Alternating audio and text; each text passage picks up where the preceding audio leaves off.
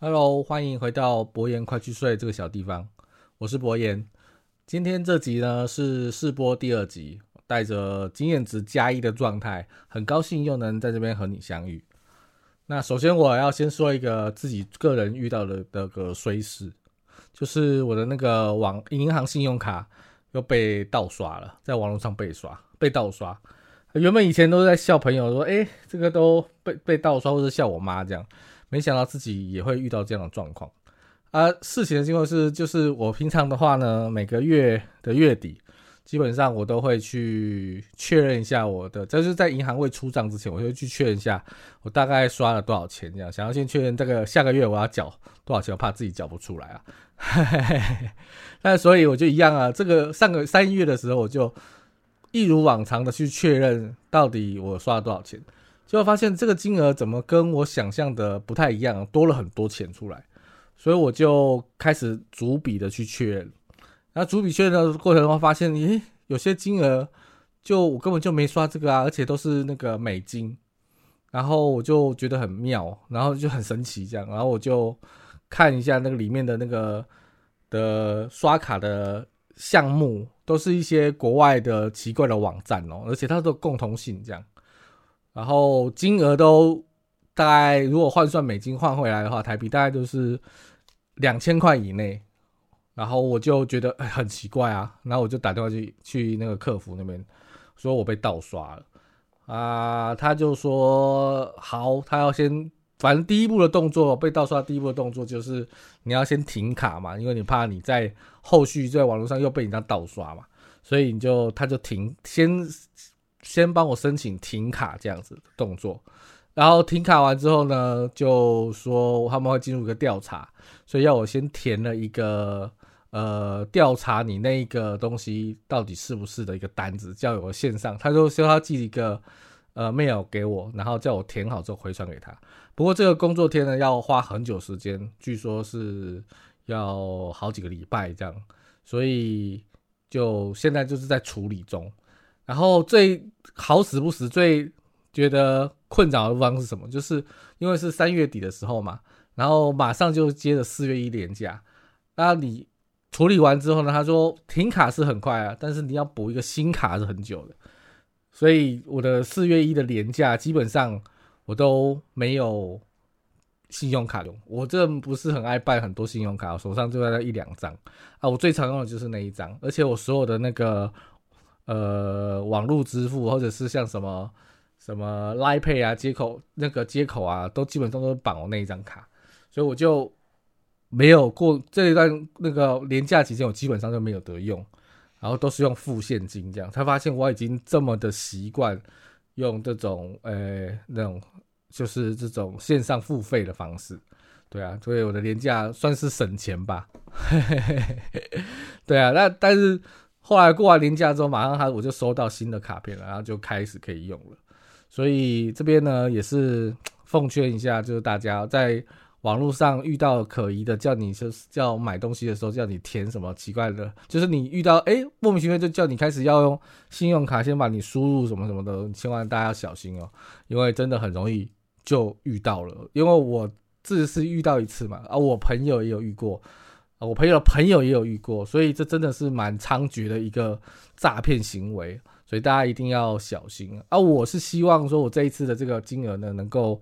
就是追追的回来了，就是不要真的被骗这样。所以也不是很多啊，大概但是也不小，但算算也是要五五六千块，所以这个就是要顺便跟大家讲一下，就让大家有一个呃，就是呃。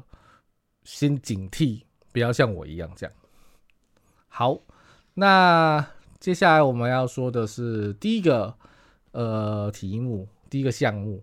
就是我在论坛的时候有看到有一个人讨论到自己的妈妈是人生胜利组这件事情。那原因是他的妈妈呢，呃，从小家境优渥，然后又是妖女，就是最小的女儿，呃，长相呢，长相傻白甜，然后嫁给了他的爸爸。那他爸爸呢，又是一个足科的资深高阶主管。好，那所以呢，基本上他觉得他妈妈呢是个草莓族，工作呢，这以前就是在还没有那个生小孩之前，只要在外面工作，一被骂就会。没过几天就会辞职这样子，所以当他妈生了小孩生他以后呢，哦，他就开始就辞职了。反正他爸也有钱，因为他爸是那个主科的高级主管嘛，所以他就辞职，然后开始过着贵妇的生活这样。所以他平他就很羡慕他妈是个人生胜利组，不太想嗯那个努力学习或工作啊。不过我我我自己对这个人这个故事啊，这个故事的看法是这样，就是。嗯，我我们首先先定义一下人生胜利组这件事啊，因为我觉得人生胜利这件事是很主观认定的行为嘛。不过依照我们呃认知的啦，就是认知的呃人生胜利，就一般大家所。觉得的人生胜利就是希望可以躺平，不用吃穿嘛，这就是我们平常比较常说的人生胜利组嘛。好，所以我们在分析这个字形之前，我们先把这个这个目标定义清楚，就是我们的人生胜利的目标就是躺平，不愁吃穿哦。在这一题里面，那我们定义好目标以后，我们来解析一下这个题目哈。因为依据我的理解啊，就是要达成这个躺平不愁吃穿这个目标呢。呃，有两种出发的途径，一种呢就是你一刚生出刚出生的时候还无法不愁吃穿，好，就你必须要透过一些行为的累积或过程来达到这个目标，这样子。那另一种呢，就是你一出生呢，只要不出乱子哈，你就可以确定一辈子躺平，好，就是这个起点即终点的概念这样子。那不过呢，根据刚刚这个故事的先前的描述哦，我想，呃，他的妈妈应该归类，我是把它归类在第一类啦。好，你可能会说，诶，他妈不是一出生就，呃，家境优渥嘛，然后不愁吃穿这样啊。不过，因为我会把它定义的严苛一点点啊，因为就算不是家境优渥啊，只要不是家里生活有困难，基本上小孩刚出生，谁会让他饿肚子呢？对不对？所以你看，就是你看刚出生的小婴儿躺在床上哦，他连翻身都有困难，那随时都还要注意他有没有被棉被盖住口鼻，不小心把自己弄死啊，就算万幸了。所以我觉得他妈妈呢，应该算是第一类啦，哦，而且原本里面的说明也没有说他妈可以继承遗产啊，对不对？然后他爸千万遗产一定会继承给他，所以他如果没有继承遗产的话，他也不过就是呃年轻的时候不愁吃穿。老了也没有说，就是长大以后也不可能不愁吃穿啊，所以我们会先把我先把它定义成第一类啦。好，那再就是第一类的话，也是还是会有分的哦。就算是第一类哈，有一种呢，就是真正的孑然一身，什么都没有哈。那他就是真的得走一步一脚印的靠自己的努力这样子。那另一种呢，就是带着天分出生的，好，就很像那个篮球界里面的 LeBron James。感觉人家看他觉得不太需要练球啊，你只要走过去把人家撞，打球的时候你只要走过去把人家撞飞，然后得分就好，灌篮得分就好了。或者是像足球界的梅西这样，就是你你再怎么努力，你也达不到他的这种的天赋这样子。他的天生脚下的那个步频速度就是比人家快啊，啊，别人动一步他已经动两步这样。啊，我觉得这个故事以后的妈妈呢，就是在第一种里面的带着天分的这种脸蛋优势，好，他的。脸蛋算是他的一种优势天赋啦，所以所以呃，我觉得也不算是见得不见得就是踏入人生胜利组的保障。好，那我觉得这个故事的主人呢，就是就是这个他妈就是他啦，他呢其实低估了他自己妈妈的努力，他有可能低估了他妈妈自己的努力哦。因为我们想想看了，如果光是要找到一个有钱的老公，然后还要专情的哈，就不是件随便在路上就能够拦到的事情哦。哦，而且我身边，我常跟我身边的朋友讲，就是一个优越条件优越的女性呢，她会有很多选择对象的机会，所以不小心就把就变成了公主病了。好，因为太多人追了嘛。那所以别忘了，所以一样的，不就是一个优条件优越的男性，也相同会有可能有很多选择条件选择的机会嘛，对不对？所以他有一样有可能是王子病哦。所以你在路上找到一个有钱的老公，他说明他有他得王子病的几率其实呃不会，嗯不是没有，我不敢讲说不是太低啊，只是不会不是没有哦，哈。所以要达到找到有钱好老公这个这个人生这种的目标，你还是要努力的哦。那只是他妈妈因为有这个脸蛋的这个天赋嘛，对不对？所以他平常只需要把自己打扮的干净，然后散发他应有的气质就好。好，那剩下的呢，就是专心的钻研自己出没社交场合的地方，好，要找出适合自己的有钱好老公。我特别有说的，就是要找到适呃适合自己的，好，因为你就算有钱哦。然后专情哦，但是也要自己喜欢就好。例如说，哦，你是他，你的那个，你就是一个爱游山玩水的人，那你找一个老公找很宅的，你可能会很痛苦，因为你就得自己出去玩嘛。那如果你是一个很爱在家里看剧，而结果你找了一个男朋友或老公。他每天动不动他就把你抓出去慢跑，这样啊，你不慢跑，他就觉得跟你生活很没趣，这样他就会皱眉头。你看一看，你也不是很舒服啦。所以我觉得还是要分析在自己的兴趣嗜好圈里面头，然后又要再去找出在哪些地方是容易找到有钱好老公的哦。这个其实是呃相当不容易的，而且你千辛万苦找到了这个对象以后，你还得让他设法让他喜欢你哦。好，然后还要再耍一点欲擒故纵啊，然后，然后尤其就是我觉得欲擒故纵是不可以、不可或缺的，尤其是对这些条件很好啊，那个只要想要的话就手到擒来就一把妹的男性来说，这个丧失自我的倒贴反而是得不到真爱的，对，所以这些事情都要好好琢磨，然后那，好不容易得到真爱哦，你终于找到这个对象了。然后对象也不错，然后也专情，呃，最后你还要再过一关哦，就是你还要不被长辈讨厌，他的长辈讨厌，因为有时候有钱人家的长辈也不见得好处理哈，所以呢，你还要不被长辈讨厌，顺利能够结婚，然后你光是这样想过来，你就不知道觉得有多么的重重的关卡你需要克服，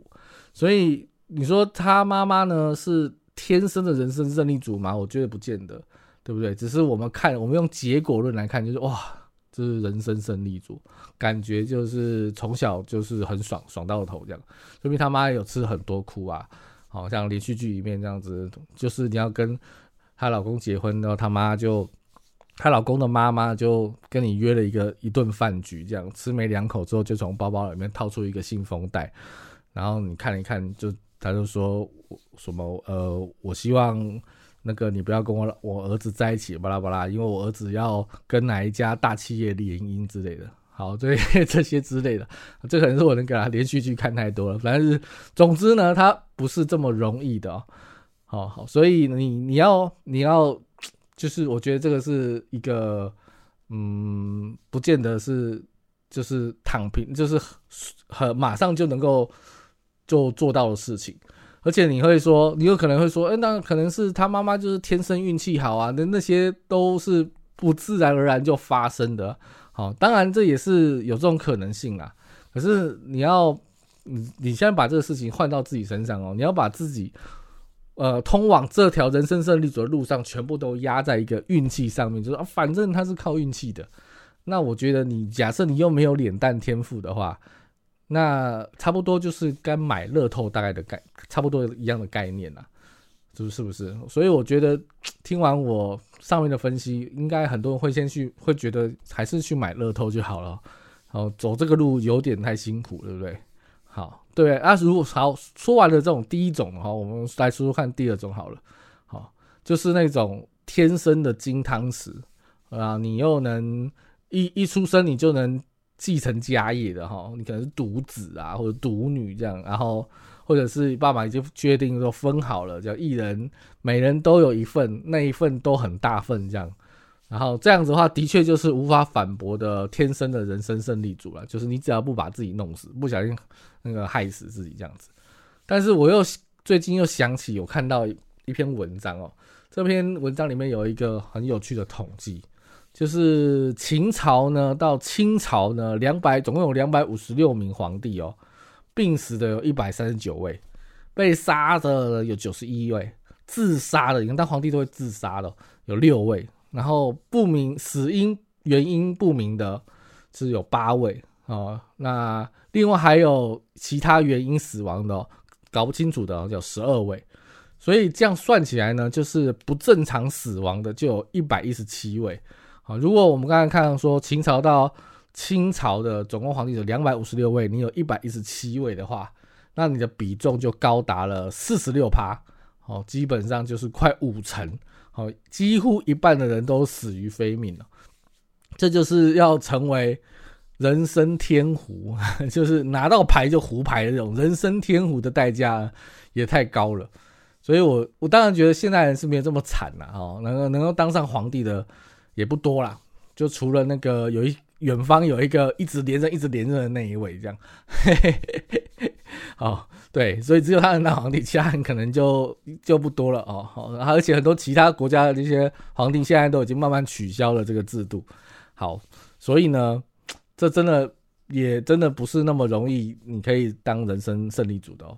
好，我我这样一路讲来，好像感觉自己是个人生胜利组，然后一直在帮他洗白这样子，帮帮这些人洗白这样。其实我也不是啊，我也是跟大家一样是超级乳蛇这样子，好，也是默默的在底下，就是每天埋头苦干，哇，怀疑自己为什么要工作这么努力这样子的的人这样啊。但是只是要跟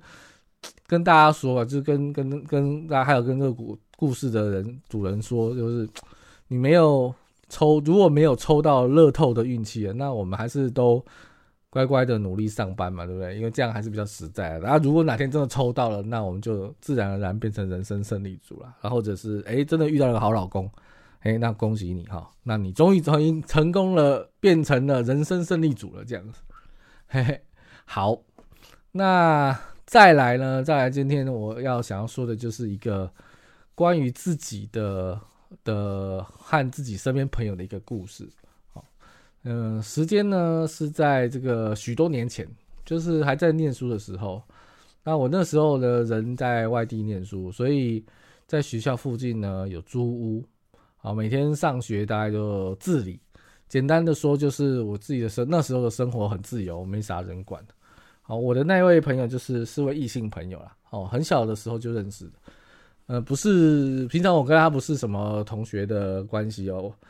哦，也不是什么联谊的关系啊，反正什么关系也不重要，好，总之就不是青梅竹马就对了，然后也不记得，我也不太确定就是什么什么事啊，但是总之就是有一段时间呢，我我不知道确定为什么，就是有一段时间我们还蛮常讲电话或者是讯息聊天的，但说来说起来，我这位朋友哈，他其实。呃，跟我其他时期的异性朋友都蛮像的，他们都会出现找我聊天的时间段呢，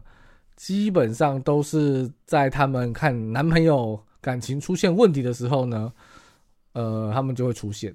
好哇，我觉得有很大的一个原因是，大概就是跟我很，就是我如果看我聊天呢，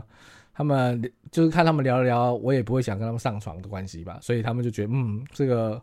聊起来很安全，很具有抒发的感觉，啊，而且我都会很认真的以这个男性的角度思考论点，去为他们解解答疑惑，哈，好，不过这个之后就就 也是这个故事为什么就转变的原因了，好，所以可能就是他们真的需要这样。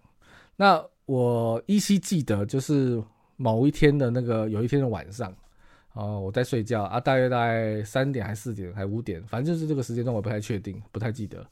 然后我宿舍的电话就铃铃铃铃响起来了，好，然后我就把我从把我从睡梦中挖醒，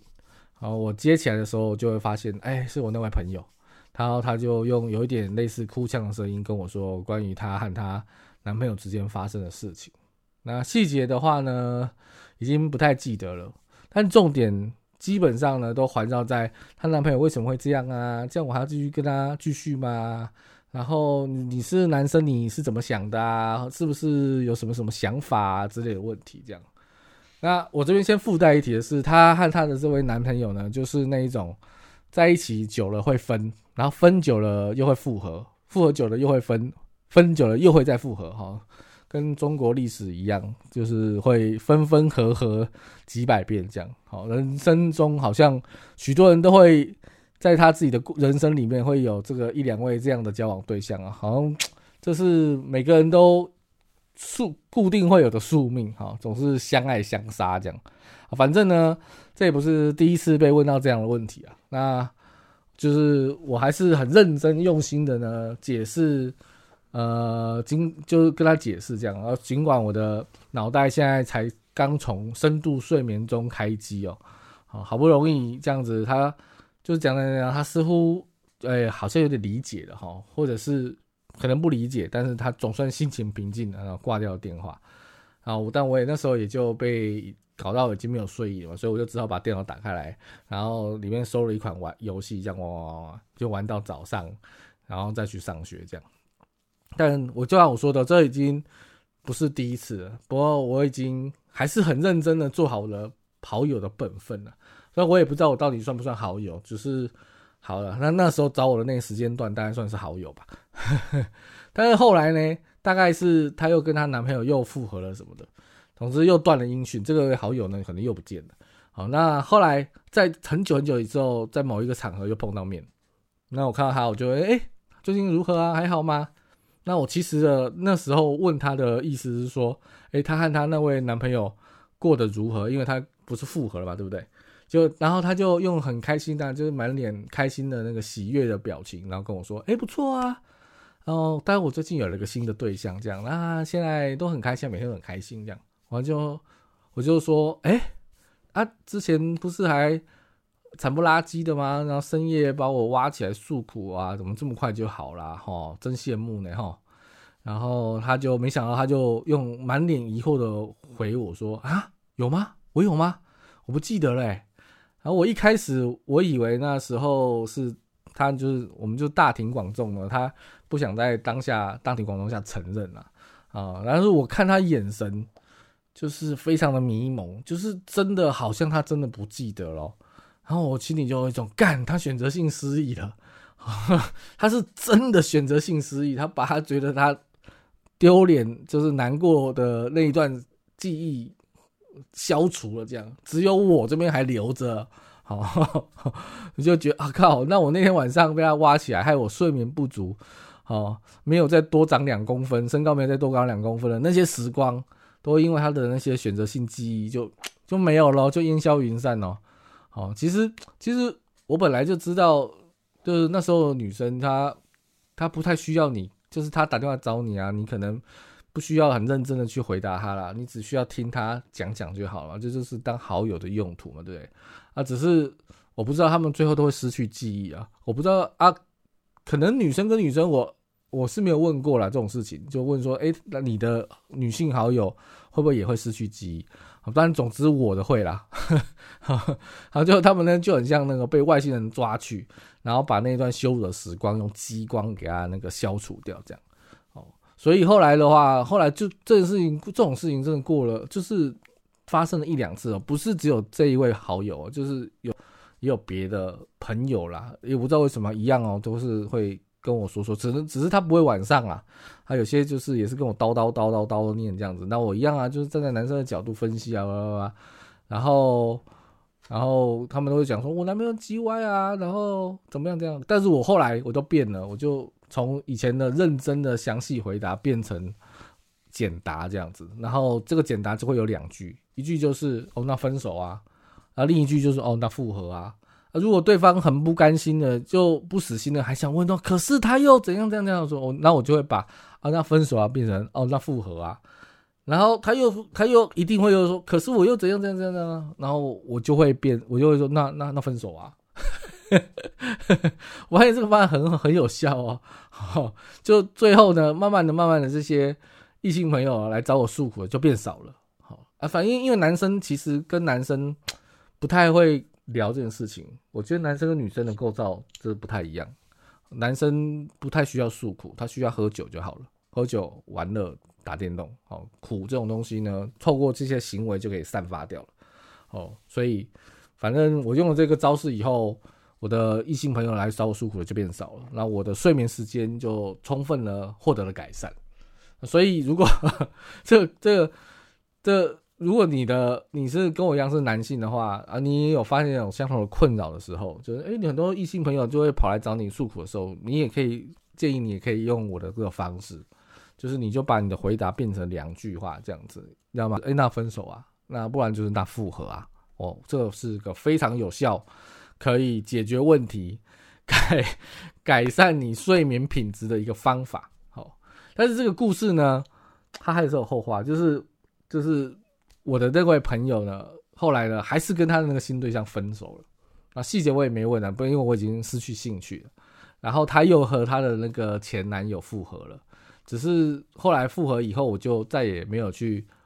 问说怎么了这样子，然后反正我也就失去记忆了这样子，所以这就是我的一个其中的一个神奇的故事哦，我觉得很有学习的价值，是那个跟跟大家分享这样。好，那今天说完了两则呃要跟大家说的故事以后，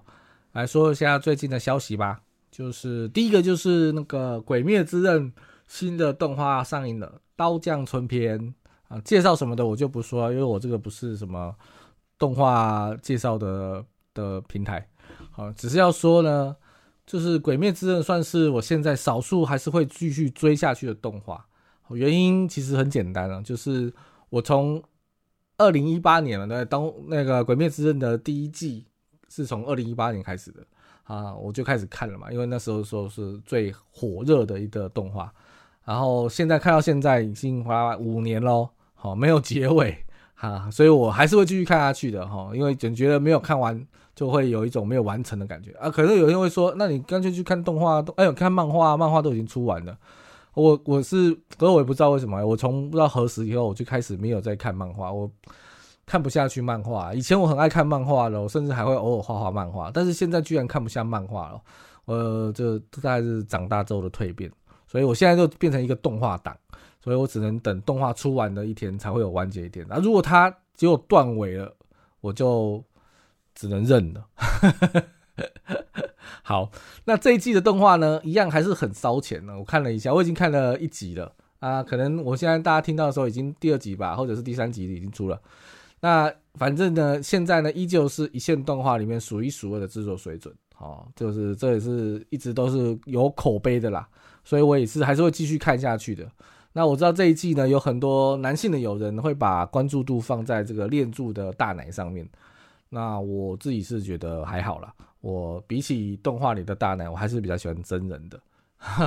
好。那第二个好消息呢是草东没有派对，终于要在五月带着新专辑回归了。现在有四出在他的官方的 FB 上面有四出两首歌，一首是床啊，另一首是蛋。好，那我都听了很多很多遍了。那依旧带着草东的风格。哦，说实话，我不是一个很常听乐团的人。哦，五月天我也没有很常听哦。当然，五月天是很很好听啊，只是我我就是没有那么常听啊，常听 band 这样子。但草东的歌我不知道为什么，就是带着一股伤，哦，一股被社会割化过的伤这样。所以，而且它的节奏都旋律都非常的到位哦，每一每一每一个 beat 都能够打到我的心里面。所以我就这一次他终于回归了，要非常久了哦。那他们回归我真的非常的开心啊，希望他们。呃，赶快回来，带着他们的灵魂跟他们的味道，跟我们在那个音乐中相遇。好，那这集的博言快去睡呢，就到这边啦。喜欢的朋友记得追踪下去哦。那有什么想法想交流的，或是你也有故事想说的，都欢迎留言给我或者私讯给我。那我们都我有机会啦，我都会在这边跟大家分享，或者是我们私底下分享也都很好。那就这样喽，拜拜。